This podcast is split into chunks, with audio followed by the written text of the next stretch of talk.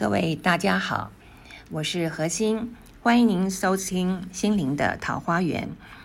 今天呢很特别，我来到西松老师的画室，因为在疫情时间呢，大家觉得还是在家里最安心。那我们先跟西松老师打声招呼，我再跟大家介绍一下。西松老师你好，哎，何心，好高兴你到我们画室来。对，今天这边真的好安静哈。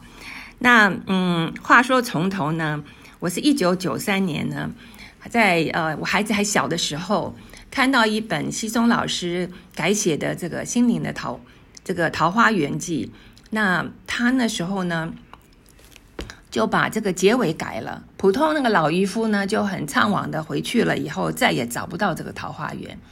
可是呢，他那本书改写了，这老渔夫呢，就捡了一个桃枝。回去以后呢，就跟邻居呢，再把这个桃花源呢，在他的家围家的附近呢，种了桃枝，然后就种了一个桃花源。所以，我我就觉得这个故事呢，让我们很大的醒思。其实我们每个人都可以建立我们自己心灵的桃花源。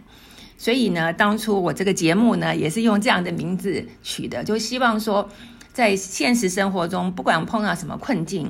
我们在心灵都可以找到一片我们的桃花源。那话说呢，呃，那时候呢就非常佩服他，可是一直没有机会见到他庐山真面目。一直到一九九九年呢，一个好朋友带我到他家去，我当然很兴奋的就跟着去了。然后一去以后呢，哇，觉得真的很棒。他家里面呢，他的画室呢，其实很朴实。可是呢，就是给你一种很安静、很祥和的感觉。然后他墙上呢，就贴满了他自己写的字啊。那后来我觉得，哎，很好啊。所以后来我也慢慢学习他，也把我的书房写了很多字。哎，整个那个书房的感觉，真的气氛就很不一样了。那所以我认得西松老师的时候，他就已经是这样一个很温暖的修行人。可是呢，有一次我跟他聊天。听到他讲，其实他童年也经过很多苦难，所以他小时候其实心里是非常的不安。那我想请西中老师谈谈看，为什么你从小心里这么不安？然后其实也经过很多年的努力，才到你现在这样子，对不对？所以请西松老师来谈一谈你这段经历。哎，我想大概每一个人都有自己独一无二的生命的因缘哈。所以能够给带给他，也许看起来表面是灾难的状况哈，可是事实上却是他呃引动心灵整个追寻的路。呃，也就是因为我在那个呃，就是呃呃，等于说是撤退来台的时候，这前面家庭的这个战乱了，所以可以说是呃家庭有离散的时候，我们的家庭，所以我从小在出生之后。呃，就被亲戚所带养了。说带养以后，我就跟父母亲分离，所以等于说在战乱当中，呃，家庭四分五散的时候，我是被别人带着走的。所以我一直到四岁以前，我没有跟我的呃父母亲呃接触。所以呃心里都往往然的就觉得，我可能小的时候非常的早熟，就是早在四五岁的时候就觉得莫名的这个世界上，哎。有一种往往然的灾难，就是我我不知道我的家人在哪里。嗯嗯嗯。然后，所以你自己其实晓得你没有跟你家人在一起。呃，对，因为我知道我的呃，所以有一次我记得那个时候呃，我已经接呃靠差四岁多，呃，这个寄养在寄养的家庭把我送进了当时仁爱路的一个呃恩光幼稚园。那那个 我觉得还记得那个名字很有趣。对呀。然后那个我就记得有一次那个呃。呃呃，美丽的呃女老师坐在中间弹风琴，我们大家小朋友坐着小板凳在那边呃排排坐吃果果那样子哈，呃然后我们一起唱歌，可是我就突然就哭起来了，哭起来了以后，那个我的这个老师啊，年轻的老师就跑过来，呃很问我说，哎你哭什么啊？你你的到底为什么哭啊？呃结果我我一时就不晓得怎么回答，因为我也不知道我为什么我为什么哭可。就是心里哎，想想想不出来，就是那个时候觉得说，哎，我怎么会在这儿呢？嗯我是谁呢？这种很奇怪的存在主义似的，就我常常觉得说，怎么会有我呢？我为什么不是他呢？嗯然后老师问我说为什么哭着，我都回答不出来，我就呃突然就讲了，我我一直到今天记忆犹新，就是我觉得非常恐惧，因为我不知道我为什么哭，然后我就说我妈妈死了。哦，可是你以为妈妈死了？对，可是这可是这是一句谎话，哦。因为我妈妈明明没有死，我妈妈那时候在呃跟我父亲在香港，我在台湾哦只，是你们分开哎分开了就是，我一直知道他在关怀我，可是我没有办没有，我是在这一边，嗯所以可是我答不出来，所以我说不出我哭的原因，我就说我母亲死嗯。了，这是我生平第一句讲讲出来的谎话，我深深的埋在心里，觉得我欺骗别人，嗯 那我是觉得我那个当时的整个感觉，觉得我在一个黑箱子里面，这种在柜子里面黑箱子里的感觉，呃，伴随了我一生。就是我哇，我觉得好像我在追寻什么事情，呃，那我我不知道我是谁，嗯。那觉得很黑，那觉得不安全，嗯那这种感觉，我记得读呃那个呃，直到后来我读小学的时候，那个时候有有有一个国文课文，说不定你读过，说呃天这么黑，风这么大，么大对对对 爸爸出门去为什么不回家？哦，那个时候那种恐惧，哦呃，就是在战乱中的时候，那种家庭离散的这种恐惧。所以其实一直经历了很久很久，你才克服那种黑箱的感觉，是不是？我觉得他是这个黑箱的感觉，是我现在七十三岁了。我觉得我的光明就在这个地方，因为如果没有这个黑暗的话，我这辈子不会再追寻光明，而不会得到这个晚年的一种放心哈。那我觉得这是原来以为是灾难的东西，嗯，呃，也许一直到追随你很多年，可是最后你会发现，他给你的东西就是呃，就好像弘一大师讲的说，呃，苦是苦恼是入道之之门，哦，就是苦难就是入道之门。嗯嗯，那我们我相信每一个人都在追，这个也就是我追寻我心灵中的桃花源，好像一个温暖的母亲，嗯对对对好像一个照亮你的光明，嗯或者是一个接待你的双手。那这种感觉，其实也就变成了每一个人追寻他的桃花源。以及你说到我的房间里来看到画室里来看到到处都是毛笔字哈，对这个就是我摘来的那个桃花。那因为也都是从书本里各处各种经典里呃摘摘录出来，我我觉得让我带给我光明的东西，我就把它贴在墙壁上是。同样的，你也得到一些，你就可以拿去说，哎，有的时候送给朋友也蛮好的。对对对对哎，就说这就是一种桃花的一种呃桃花源的一种建立的方式。可是到了晚年以后，你会发现人生的一切呃都是带给你的恩惠啊。嗯，对啊，所以其实我们回头想，有时候就是因祸得福啦。嗯哦一种灾难，嗯让你因为这种黑暗，让你很渴望这种光明。嗯哦那其实，嗯，从你跟你母亲在在一起以后，哈，嗯可是，嗯，后来你又经过一个蛮大的痛苦，对不对？因为你母亲生病的时候，嗯。那那时候你也是非常的难过，嗯。那你用什么方式去帮助你母亲，然后也让你自己又找到另外一条光明的路？是，呃，这我刚才讲的是个这个有问题的小孩啊，四岁多的小孩。对那这后来也他们也知道这个跟父母亲呃分散是不好的。嗯而我父母亲也在香港，也希望我我呃过去。对所以呢，那个时候真的很好玩。我们这边的亲戚呢，就把我这个四岁多的我，嗯呃，带呃一个人送到松山飞机场，由空中小姐招呼，然后坐上飞机哈。我一个人带着两个行李。呃，像两个台湾的西瓜，呃，那个有空中小姐。那时候还可以带西瓜，对我觉得我想那个时候恐怕比我后来的很多年代，呃，都更成熟，嗯。是一个小老人那样子，跟自己很很严重的在监护他自己的有那时候行李。照片吗。呃，有的。哦 那而且我的身上就挂了一个牌子，嗯那个牌子说“西松乃西颜之子”，然后翻过来呢就是我父母亲的照片，以便我到了那边说有人招呼我的时候，我可以去相认，而不会被骗子骗走呢。嗯那当然，美丽的空中小姐居然也有，当时有那种任务，带着一个小孩到那边去认亲那样子。呃，那我就很严重的就带着我的行李箱跟我的两个西瓜，呃，希望它不会遗失那样子。然后到了那边，有人西瓜吗？小我呃好像还算是台湾的大西瓜，因为那边就有人在在那个栏栏杆外面就招手招手啊，说我叫我啊叫我，然后我的两个哥哥跟我的这个父母亲都在那边叫我，可是我必须要确定他们不是骗子，所以我 拿照片去对他们，呃果然是的，那么这样我就被我父母亲接到香港去了，住在呃半山腰的纪元台，那在那边待了两年。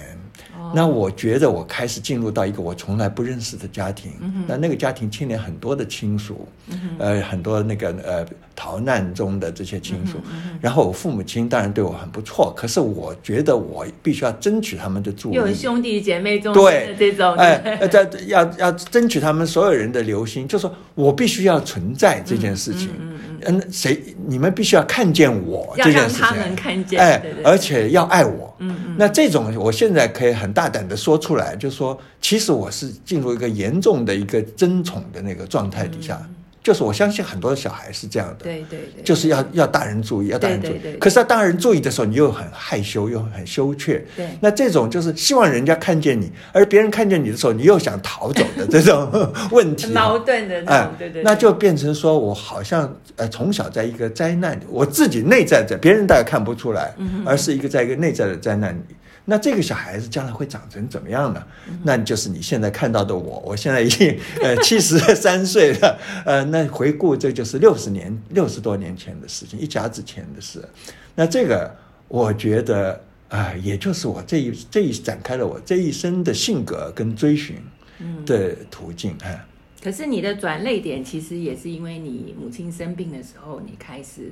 帮他画观音是不是？哦，那是就又晚了好多年了。嗯嗯，那就要到了我的这个。那时候也三十几岁嘛，是对，所以这你看这一差的话，又是二二三十年的时间了。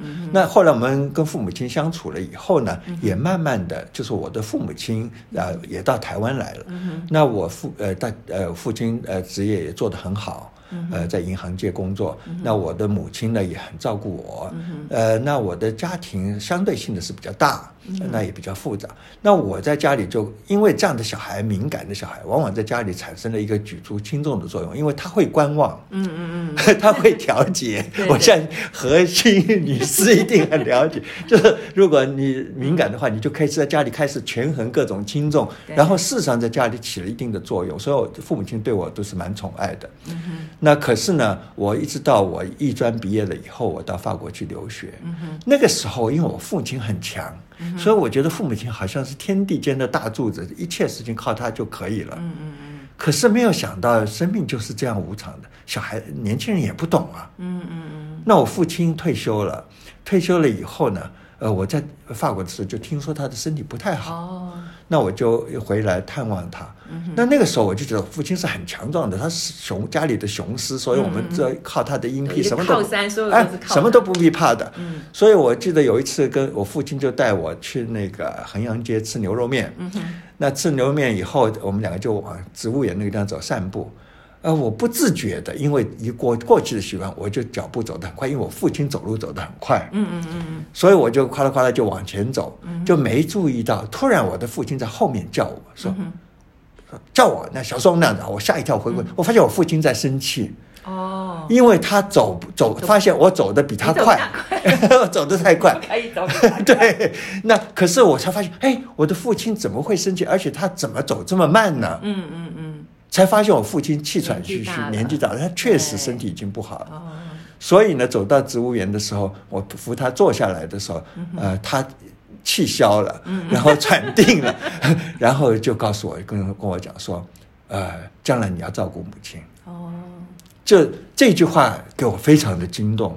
所以，其实他心里已经有哎有一个数了，有一有一点数了。嗯，那么他也看看得出我跟我母亲的感情很深，因为过去曾经失联过的关系。对对对对。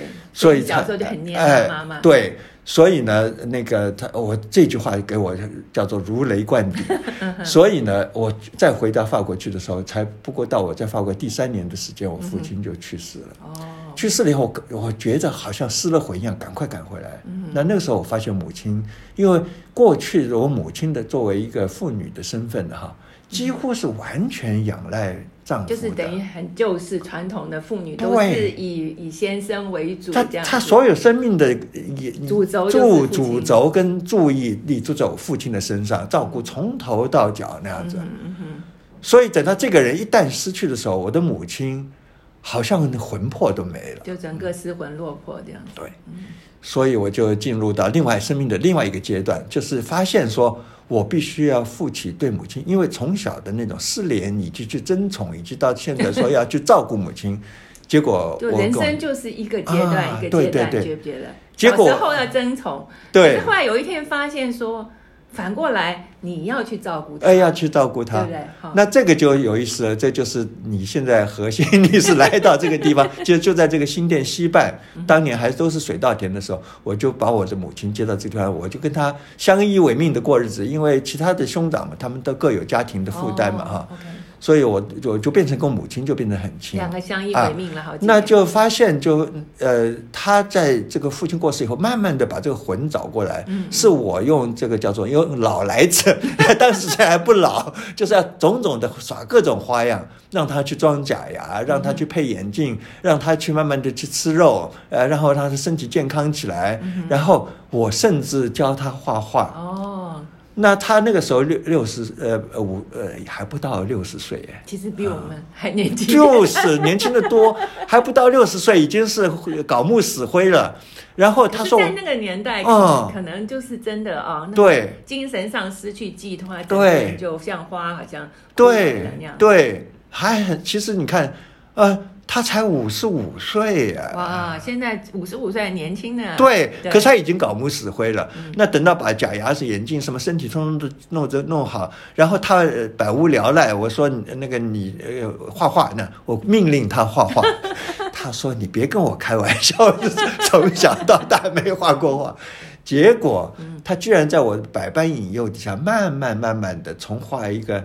用铅笔照着那个老照片画一个周璇的像，或者说周璇哦《金嗓子歌后》啊，那他他年轻的时候听的这些歌曲，这些人，他开始试的时候，慢慢他自己觉得有趣起来。嗯，我就家里培养了一个真正的画家出来。嗯，素人画家，哎，就也就是像今天一样，你看到我贴各种字在墙，他那时候我们那时候我母亲画的画就贴在那个另外一个房间的那个各个墙上，哇，就开始高兴，就是开始他有了一种可是我觉。得画画其实一种很好的疗愈，对不对？对对对对对，很好的疗愈，对对对，他自己开始画了，觉得自己画的不好，自己笑自己，然后慢慢的就开始画的，用开始使用一点颜色，又发现颜色很美，嗯嗯嗯，结果就勾引了他过去做女工的那种心情，哦，哎，所以他所以他一面画画，一面替我缝起唐衫来了。哇，所以你现在都还在穿你妈啊，妈对对宝贝的对唐衫，，嗯，呃，那那个手一他做的手做的，我现在都舍不得穿，都收起来了。哦，那他真的是一针一线，你知道吗？他其实呃，那个一针一线，我现在学佛了这么多年以后，嗯才发现他的那一针一线呢、跟南无阿弥陀佛，阿弥陀佛，阿弥陀佛，阿弥陀佛，阿弥陀佛，就是那种专注哈，对对对。可以让你这一针一线当中，你放下了你所有的妄念跟呃妄想，对对对，然后思前想后的事情都可以放下，因为你一针一线哈，你不要戳到你自己手指头嘛，对不对？然后你要那个针脚都要很要很专心。匀齐嘛哈。那其实我在后来想说，事后这么多年以后想。中国妇女几千年来，嗯如果没有针线的话，他们会不会发疯啊？有道理哦。你看从前真的是女人要三从四德，对，家里多少麻烦的事啊，哦。要扛多少事情啊，对对多少的那个叫做不为为外人道也的事情啊，对对对，那多少的内在的纠纷呢、对对，那如果说是你坐在有阳光的地方，你一针针的纳鞋底或者是缝唐衫的话，哎，真的是修行。而且缝出来也有成就感嘛，对不对？对、哦对，那我现在修阿弥陀佛，我说一百零八颗嗯。那个、这种佛珠啊，呃，一百零八颗烦恼。可是你阿弥陀佛、阿弥陀佛、阿弥陀佛的时候，你的烦恼就用这一念，你抵了千万个烦恼，对对。那是一个神奇的方便。对对对，那针线也是，嗯所以就这样画画跟缝唐衫，我伴随跟我母亲，以为可以又可以天长地久了，嗯嗯嗯，结果就是十年。哦，十年。哎，其实你回想十年也是真的很珍贵的，对不对？对。你现在回想，对那时候觉得也许太短暂了，可是啊你现在回想那十年是很宝贵的，很多人一辈子也可能没有这么宝贵的这十年。对，嗯所以我母亲本来也是不想活了的人，嗯，呃，可是她在六十五岁去世，最后她讲，她说我们的日子过得很好，嗯他说我很喜欢，希望活下去，嗯嗯他就是这样讲。那我才回过起来，就是过得很朴素的生活，朴实的呃呃日子。可是呢，这种就是寻常的这种平淡哎其实就是平淡中一种关怀。然后他有他的针线寄托，我有我的工作。我那时候在汉森工作嘛对对，对也很忙。嗯所以这一切的事情，呃，回过头来，呃，当时也以为是没完没了的，因为变成很习惯的生活了。对对没想到还是就像现在有疫情一样，嗯就是我母亲就突然就病倒，病倒，它就促进了我生命中的一个大的变化，就是你讲的，嗯就是说我居然会因为母亲的生病而渐渐的进入到学佛的这个世界里去。嗯嗯嗯嗯，对啊，所以就是经过很多年以后，你你呃在私立美术馆开这个画展的时候，你自称是脑残嘛，哈，嗯就是因为你早年其实你不太。嗯，比较低调，不太跟人家分享。可是，嗯嗯可是就是好像你学佛这个因缘，就是从画观音开始嘛。哈，对，所以我说我其实是一个躲在柜子里、黑箱子里的人，就是我生命中始终有一种生命的疑虑。嗯哼，这种疑虑来自一种呃从童年来的一种不安感哈、嗯成为一种基调，所以我从很多地方来都不太信任这个世界，嗯所以我几乎是退缩的。对某些人来讲，可能会变成一种自闭症或者什么哈。哦可是你看，我做这么多年的编辑工作，也对社会做了很多的贡献，是啊也包括给儿童画图画书之类的，真的很棒啊 那这些事情呢，也都是我在黑箱子里做的，就是我其实不太跟人来往的。哦，呃，我就是靠着我的手艺啊，所以我另外一个名字叫手艺人嘛。那我就靠着我的手艺来平衡我的心，同时也是用我的手艺。其实那个意字很有意思，在象形文的这个意字啊，是一个人跪在大地上，拿着一个呃呃拿着一拿着一个树苗，一个工具啊，在种一棵树苗，那个字发展成了意字。哦，真的其实就是园艺或者农艺的意思，哦是是呃，就是人在种树。那我就是发现说，呃，我的母亲可以用呃双手去缝做这个唐山一针一线哈，呃，她其实他也没有宗教信仰，可是他是他就为我为了爱而做这件事情，然后他定了心。那我呢，呃，其实从年轻时候开始，我就一直在学美术，然后把美术跟文学的这种呃文字的这种素养呢，就在呃汉森工作，呃，为社会大众做儿童的这些教育的书，都很快乐。那等到我母亲生病的时候，我就发现说，哎呀，我的母亲突然瘫痪在床上，然后他常常伸出呃手来看，在躺在床上看自己的手。嗯嗯嗯，我觉得，因为他病房里没有镜子，啊对对对，，那特别到进了加护病房就很紧张，对，就是你什么都你看不到你自己。对对对对，那所以他常常看自己的手，他的手，我母亲的手，我说是菩萨的手，他是做做饭的手，是缝唐山的手，是画画的手，很灵很巧的。可是他那个时候看自己手还很怀疑，说我的手还能不能做事呢？啊，那那个时候，他除了自己的检，好像用他的手来检查他自己的生命一样。那我那个时候就在想说，哎呀，好可怜。那个有的时候坐在住在在那个单独的病房当中，他眼睛只能看着天上天花板的，是白的。对，那这个，呃然后所有进出的这些护理人员只是公事公办而已嘛。那几乎他在呃一天的那个呃这个加护病房里，可能完全什么都没有看到。那我就想说，哎，我说呃，怎么样让他像在家里一样能够看到墙壁上的画呢？那我画什么呢？那我就说，哎，我来试着，我好像是来自一种童年的一种经验，就说。呃，进了呃寺庙里，看到那些佛像、菩萨像，都觉得有一种被保护哎，这是一种一种文化的一种熏染。对。所以我就想说，哎，大救苦救难观世音菩萨，我就画了我最早的观音菩萨，嗯。当然画的很笨，那我就去贴在墙上，然后想的也有趣，那时候的医院居然让我贴了一张画在墙上，对呀，嗯，很不错。那我的母亲就开始注意那张画，嗯因为这就好像在家里一样，她开始有了一个眼睛可以看的东西。对对对，那这个时候就好了。那结果呢？呃，护理人员进来了，打扫清洁的妇人进来他们进来看的话也都很觉得有趣，因为是人画的。对啊对啊，嗯然后就会，哎，这是谁画的啊？嗯哦，是你儿子画，你儿子这么这么这么有才华，是真是天才，什么东西这样就聊天。我母亲就开始高兴。我母亲那时候，呃，经过气管手术以后，其实讲话不太方便，哦开始在恢复她的言语，也没有人跟她讲话，所以她那个时候居然开始开口讲话，这件事情也是很重要。对啊，所以他们就因为观音的关系，嗯这个气这个病院里的气氛里突然就改变了。这件事情有趣，对。所以呢，就在我母亲生病的期间，以及她到去世呃这一年间哈，呃日后我就发现我这个观音就变成了我进入佛门的一个很重要的一个线线索就因为画画的就是百秒观音，就是一条线，对对而这条线呢，它就好像。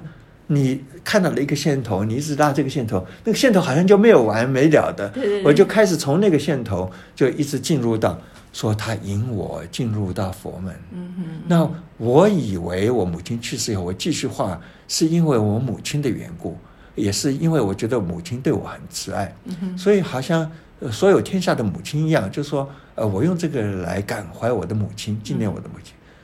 我这样子，我后来才发现说，完全是为了我，而如果不是亲人的话，怎么会死在你的眼前呢？嗯他怎么会把他所有难看的生病的样子都让你看到呢？嗯哼嗯哼，那他其实是一个生命很大的启发，对，其实也是啊启发你了，呃，是一个非常启发，就是他对生命的慈悲，母亲对你的慈悲，他就是让你看到他的老跟他的死。而我呢，接了这个线索，我以为是为了他，我去孝顺他，其实不是的，是我接到了一个恩惠，啊，对对对对，那这个恩惠呢，就引我说到今天为止，我说我好像从我的黑箱子里爬出来了。哇，真好！好，那我们稍微休息一下，等一下再来继续听西宗老师跟我们分享他后面的一些精彩的故事。